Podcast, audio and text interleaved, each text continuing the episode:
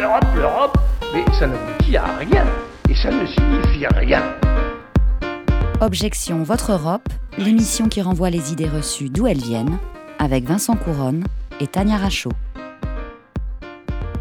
Chaque semaine, on vous propose d'analyser et de déconstruire les préjugés et les idées reçues sur l'Europe avec la participation de Tania Rachaud. Bonjour Tania. Bonjour Vincent, bonjour à tous. Cette émission est réalisée par Lucien Auriol. La coordination de l'émission et les lectures sont de Camille Bloomberg.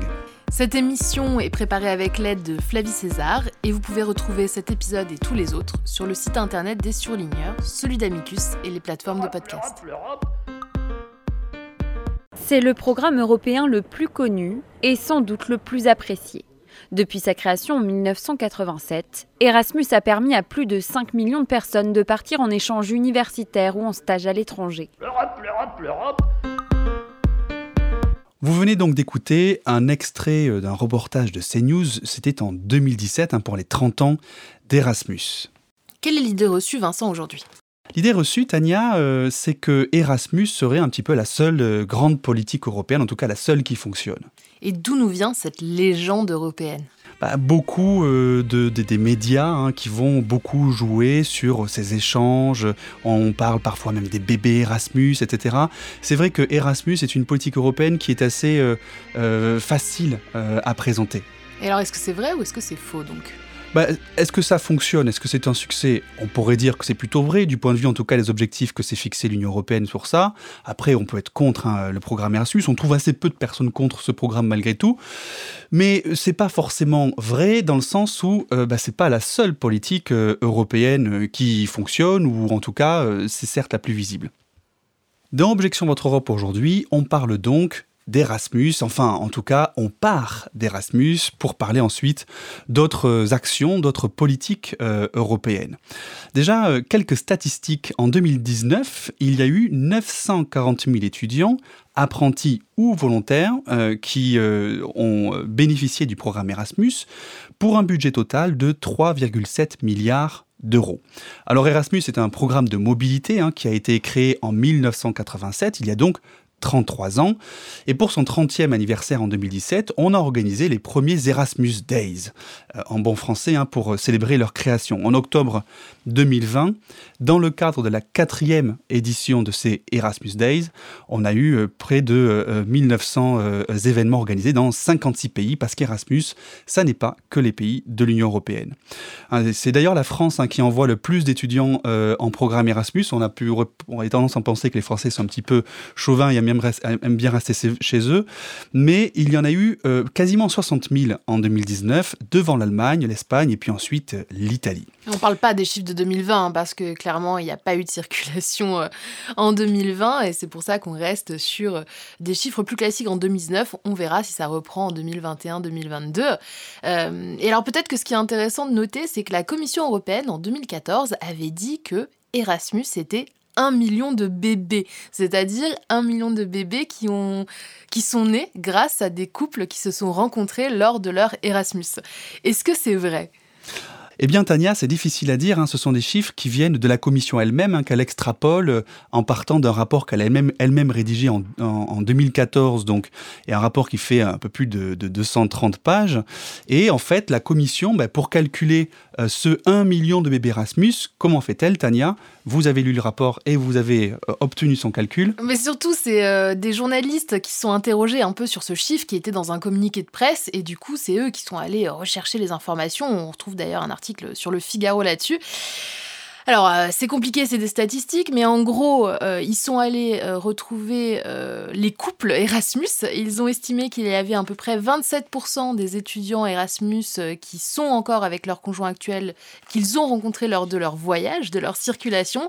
Alors après, ils ont appliqué ce pourcentage de 25% aux 2,5 millions de personnes qui ont fait Erasmus, qui ramène à 675 000 personnes, multiplié par 1,6, qui est le nombre moyen d'enfants par femme dans l'Union européenne. Et voici donc le million de bébés Erasmus. Alors c'est peut-être vrai, mais effectivement, la Commission européenne n'est pas allée compter euh, dans euh, toutes les chaumières tous ces bébés pour vérifier s'il y en a bien un million. Peut-être qu'il y en a même plus, on ne sait pas. En tout Euh, cas, depuis 2014, euh, c'est pas impossible qu'il y en ait plus. Ou que peut-être on soit arrivé au chiffre du million si jamais ce million était vraiment une extrapolation. Vous êtes parti en Erasmus, vous, Vincent? Pas du tout. Ah, c'est pas vrai. Moi, j'étais aux Pays-Bas, euh, à Leiden, et c'était très bien. Semestre, je n'ai pas rencontré mon conjoint actuel pendant mon Erasmus, donc euh, mes bébés ne font pas partie des stats. Euh, mais alors, tout ça pour dire quoi Que Erasmus, c'est donc la face visible un peu de l'Europe, souvent. tout le monde connaît Erasmus, tout le monde connaît ce programme. mais pourtant, ce n'est pas. Enfin, comment dire C'est la, la face visible de l'iceberg qu'est l'Europe. Oui, mais alors euh, déjà même Erasmus pour la Commission européenne, disons que c'est un, outil de communication extrêmement important euh, et extrêmement euh, comment dire utile, à tel point que le budget Erasmus pour la période 2021-2027 a été tout simplement doublé.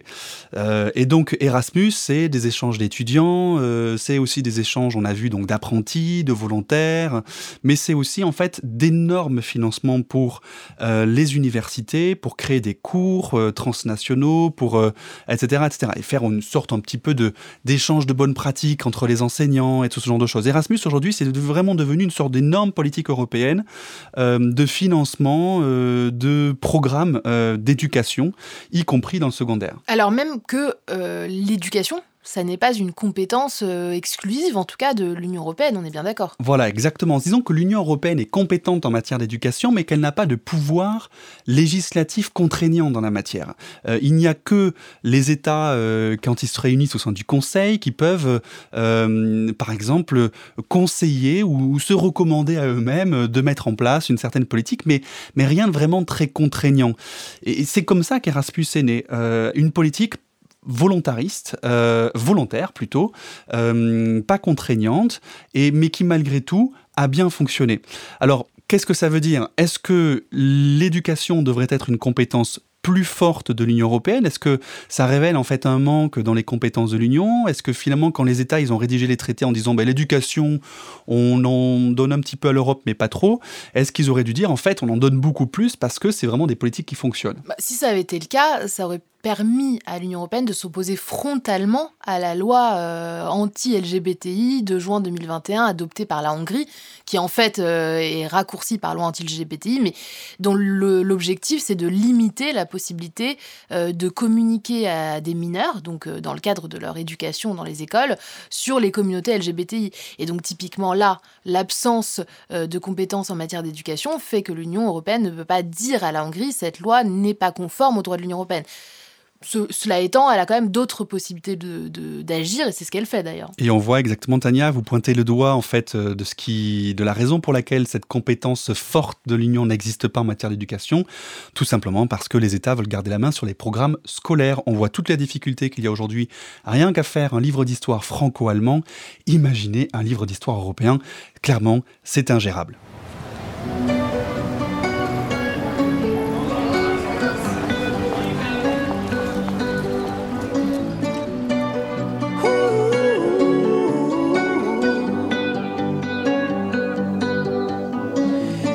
Time you come around, you know I can't say no. Every time the sun goes down, I let you take control.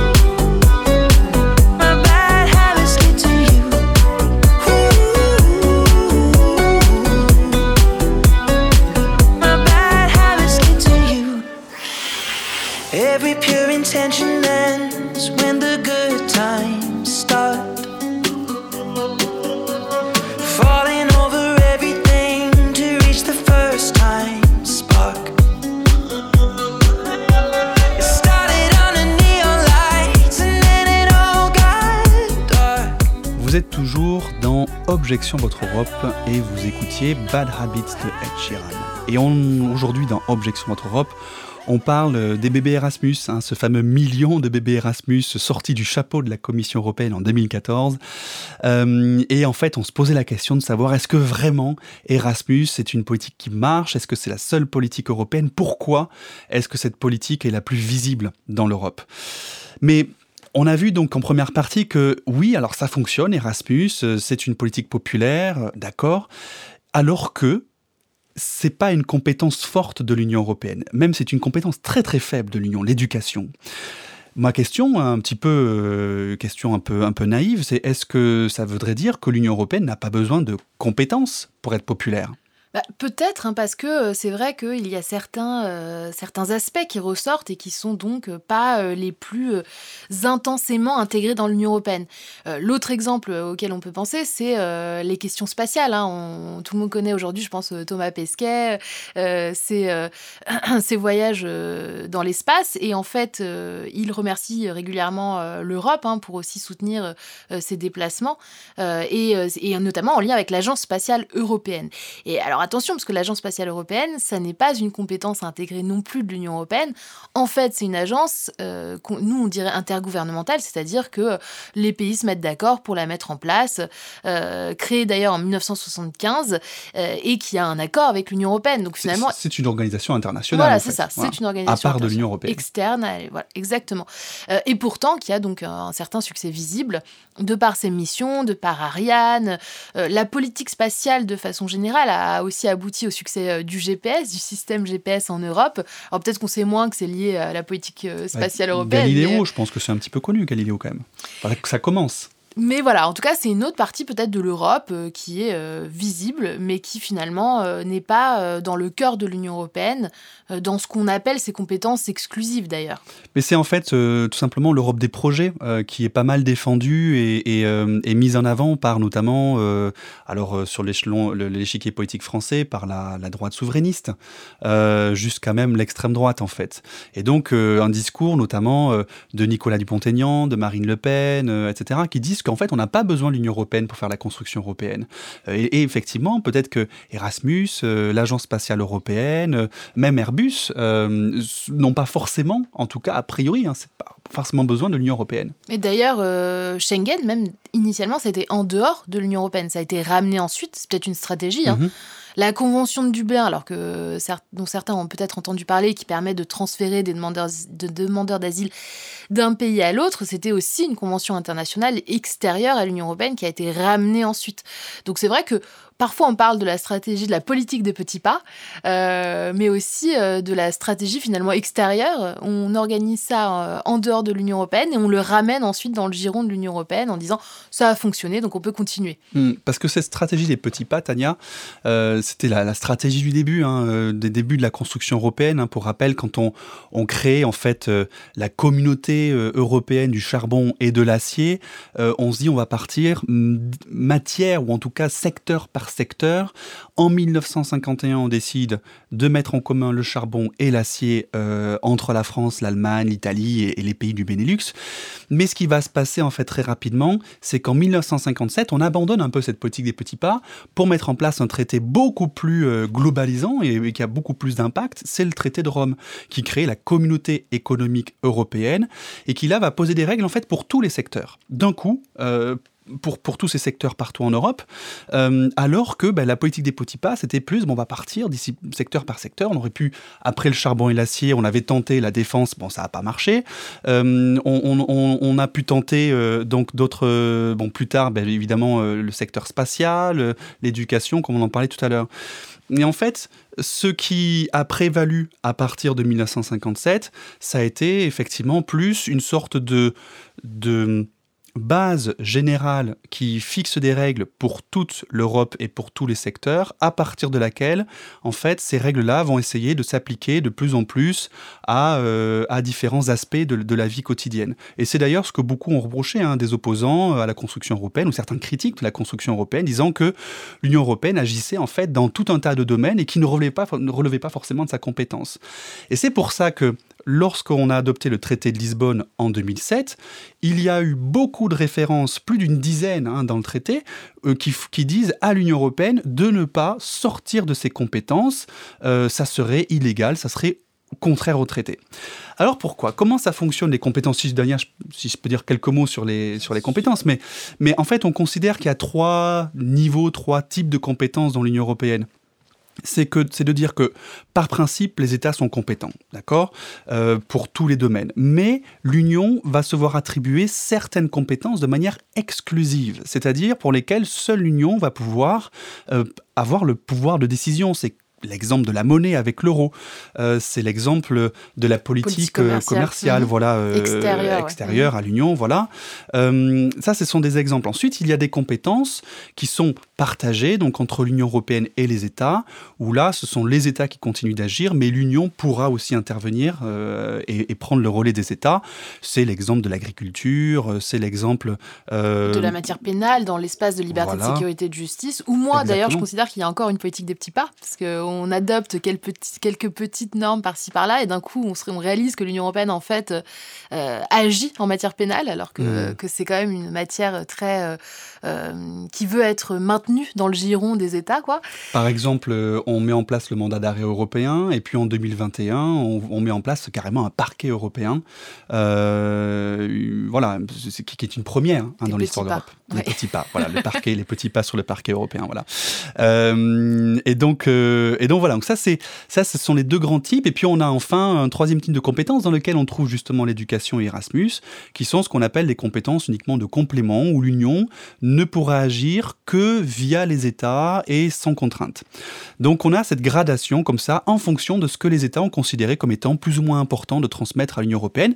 On a l'exemple de l'environnement, l'environnement qui n'était pas une compétence européenne en 1957 et qui, du fait de l'apparition du dérèglement climatique, des questions de biodiversité, est devenu désormais une vraie compétence de l'Union euh, pleine et entière. Mais il n'empêche qu'il y a encore euh, une politique des petits pas euh, pour certaines politiques où on voit l'Europe qui avance par étapes comme celle-là. Et c'est l'exemple de la politique sociale dont vous allez nous parler, Tania. C'est l'heure de votre chronique et les droits de l'homme, bordel.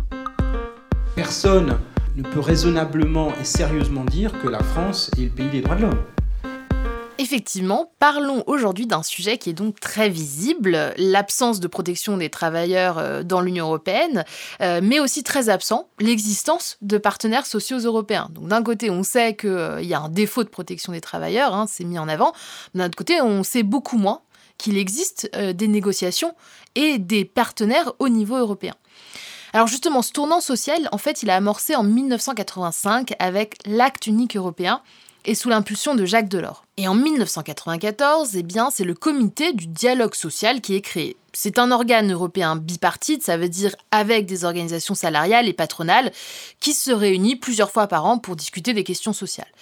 Les partenaires sociaux siègent aussi au comité économique et social européen et dans ce cadre, ils rencontrent chaque année les chefs de gouvernement et le président de la Commission européenne lors du sommet social pour la croissance et l'emploi. Donc finalement, ils sont assez présents dans les institutions de l'Union européenne, mais à quoi servent ces partenaires sociaux? Le traité de Lisbonne prévoit que leur consultation est obligatoire pour toutes les propositions formulées par la Commission européenne sur les questions sociales. Plus exactement, il y a deux phases de la consultation où la Commission européenne se tourne vers ses partenaires sociaux et d'ailleurs à n'importe quel moment, les partenaires sociaux peuvent se saisir, s'emparer du sujet et lancer leurs propres négociations. Dans ce cas, l'initiative de la Commission est suspendue et les partenaires sociaux ont neuf mois pour parvenir à un accord. S'ils n'y parviennent pas, mais que la Commission pense qu'une action est tout de même souhaitable, elle peut poursuivre les travaux relatifs à une proposition donc législative. Il faut donc qu'il soit quand même assez proactif. Mais alors, qui sont ces partenaires sociaux? Alors, pour les salariés, il y a la Confédération européenne des syndicats et le comité de liaison Eurocadre. Du côté des employeurs, on trouve Business Europe pour les sociétés privées euh, et SME United pour les PME. Euh, il y a une illustration très récente de ce dialogue social au niveau européen et le sujet actuel, c'est l'amélioration des conditions de travail des personnes qui travaillent sur des plateformes de travail numériques. Effectivement, euh, depuis début 2021, en fait, la Commission a lancé donc les deux phases de consultation. La première en février, euh, où elle a reçu euh, les 14 partenaires sociaux à l'échelle de l'Union européenne qui lui ont adressé des réponses, donc qui ont été consultés et qui ont donné leur avis, sans pour autant s'emparer du sujet. Et c'est pour ça que la Commission européenne continue et à la deuxième phase de consultation qui a été lancée cette fois-ci en juin 2021 euh, pour euh, donc déterminer la manière d'améliorer les conditions de travail de ces personnes euh, qui sont sur des plateformes de travail numériques. Et alors pour boucler la boucle, je voudrais quand même finir par l'accent social qui est placé sur Erasmus ⁇ Le programme 2021-2027 que Vincent a mentionné pour le budget, mais aussi l'accent sur l'inclusion sociale, alors aussi sur la transition écologique et numérique et la promotion de la participation des jeunes à la vie démocratique. Mais surtout, ce programme soutient ce qui s'appelle le socle européen des droits sociaux, qui est en fait une liste de 20 principes non contraignants, qui contient par exemple euh, l'égalité des sexes, euh, l'équilibre entre la vie professionnelle et la vie privée, ou encore le logement aussi et l'aide aux sans-abri. Ces principes, ce socle européen, ont été adoptés en 2017 et en fait c'est une impulsion pour relancer l'Europe sociale qui est finalement à l'arrêt depuis la crise de la zone euro. Merci Tania pour cette chronique euh, Droits de l'homme. Merci à tous de nous avoir écoutés. Objection Votre Europe, c'est terminé pour aujourd'hui. Rendez-vous au prochain épisode sur les ondes de radio, le site d'Amicus Radio et des surligneurs. Toutes les références et les extraits sonores sont à retrouver sur la page de l'émission, sur le site d'Amicus Radio. Et pour l'actu, vous savez, hein, comme chaque semaine, vous nous suivez sur nos réseaux sociaux. À bientôt!